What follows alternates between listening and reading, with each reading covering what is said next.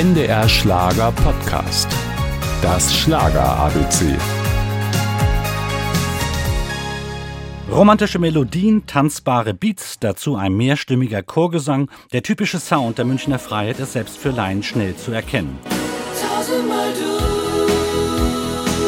Von solchen Kritiken hat sich Stefan Zauner, Sänger und Keyboarder der Band, nie aus der Ruhe bringen lassen. Überhaupt nicht. Ganz im Gegenteil. Ich finde es ein großes Kompliment. Satzgesang, die wir seit Anfang an als Erkennungszeichen praktisch auch weiter behalten haben. Man erkennt uns hauptsächlich an diesem Gesang. Der Wiedererkennungswert mag hoch sein, trotzdem fällt es schwer, das Gesamtwerk der Münchner Freiheit einem bestimmten musikalischen Genre zuzuordnen. Kurz nach der Gründung 1980 sprang die Band auf den Zug der neuen deutschen Welle auf. Zwischendurch hatte sie unter dem Namen Freiheit internationale Erfolge, wie zum Beispiel mit Keeping the Dream Alive, der englischen Version von Solange man Träume noch leben kann.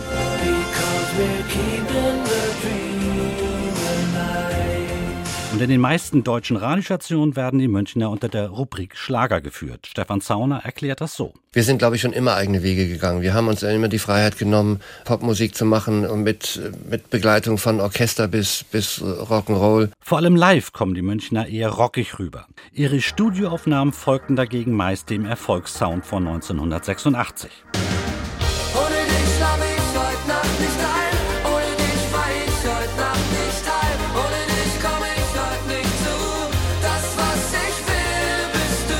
Ihr größter Erfolg. Wochenlang hielt sich ohne dich in den Top Ten.